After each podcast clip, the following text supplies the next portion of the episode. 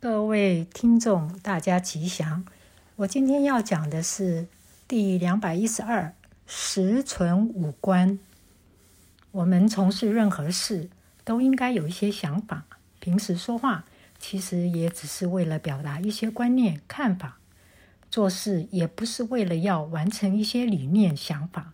就连吃饭，也有很多的观念、想法。佛教把吃饭的地方叫五观堂、斋堂。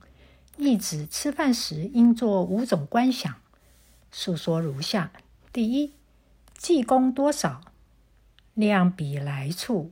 吃饭时须知我今日粒米进口，这是经过农夫辛苦种植，商人贩卖，工人处理，家人烧煮，才能填饱我的肚皮。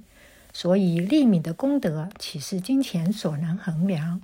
所谓佛观一粒米，大如须弥山。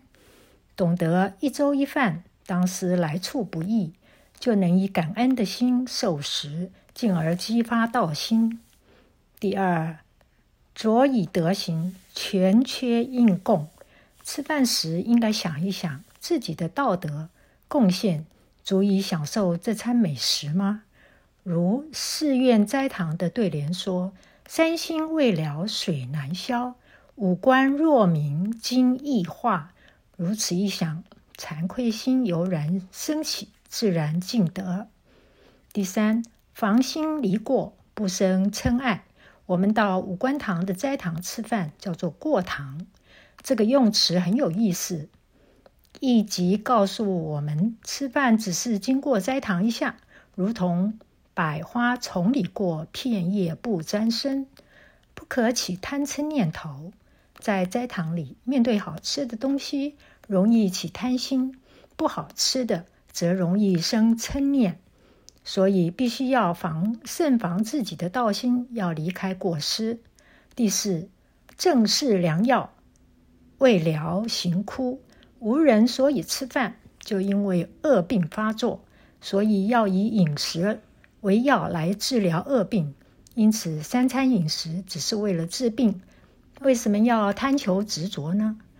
三餐饮食既是为了饱腹，让身体健康，因此不应只在美味上着意。第五，未曾道故，应受此食。每日三餐只是为了维持健康的身体，以便可以修行，成就未来的事业理念，甚至成道开悟。因此才借助三餐，进食三餐。既是为了成道业，因此应该发道心，要精进奋发，方堪受食。饮食是人生所不可少的资粮，民以食为天。假如没有饮食，人就无法生存。因此，我们吃性成饭，当思来处不易，说事后话，唯恐当局者迷。吃饭应带着感恩的心，带着随缘的念头。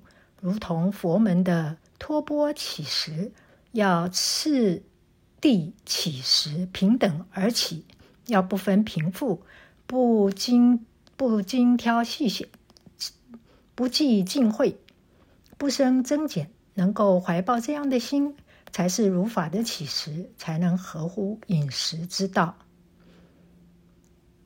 第两百二十四，得度六法。佛教有所谓六度法门，说明人想要有所成就，必须懂得布施、持戒、忍辱、精进，以及要有禅定的功夫，还要有波罗的智慧等。现在仅以新的得度六法与读者共勉。第一，忠义。世间上最可贵的情操就是忠义，忠于感情，忠于责任，忠于友谊，忠于领导等。对上要忠。对下要有义，人我关系的情义，天地之间的道义，社会人群的仁义，宇宙养我育我的恩义。我明白忠义，感谢忠义，实践忠义。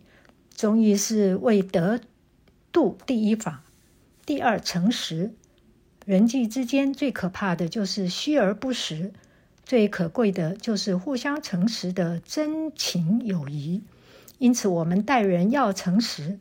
我们与人生意往来要诚实，我们对亲朋好友要诚实，甚至对国家社会要诚实无欺。